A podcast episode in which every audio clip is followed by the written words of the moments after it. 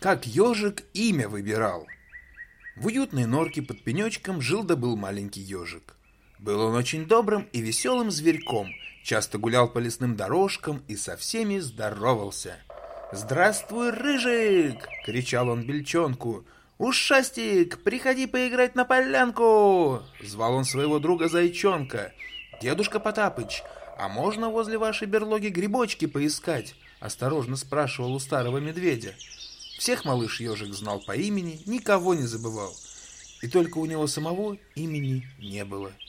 Никто не знал, почему так произошло. Может, однажды потерял его ежик в темной чаще и забыл? А может, нужно было что-нибудь сделать, чтобы его заслужить? Ежик не мог догадаться и поэтому иногда грустил.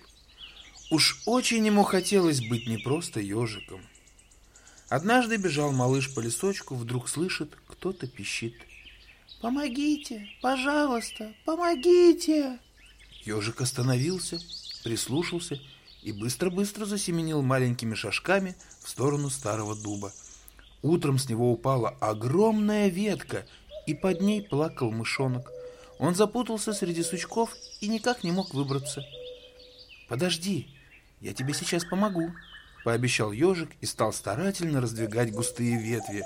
Это было непросто, и малыш очень быстро устал, но старательно продолжал расчищать путь мышонку.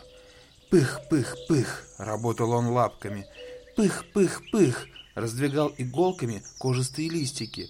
Пых-пых-пых, и, наконец, тяжелая ветка поддалась и отпустила мышонка.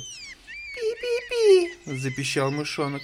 «Спасибо тебе, Пых!» «Как ты назвал меня?» – удивился ежик. «Пых?»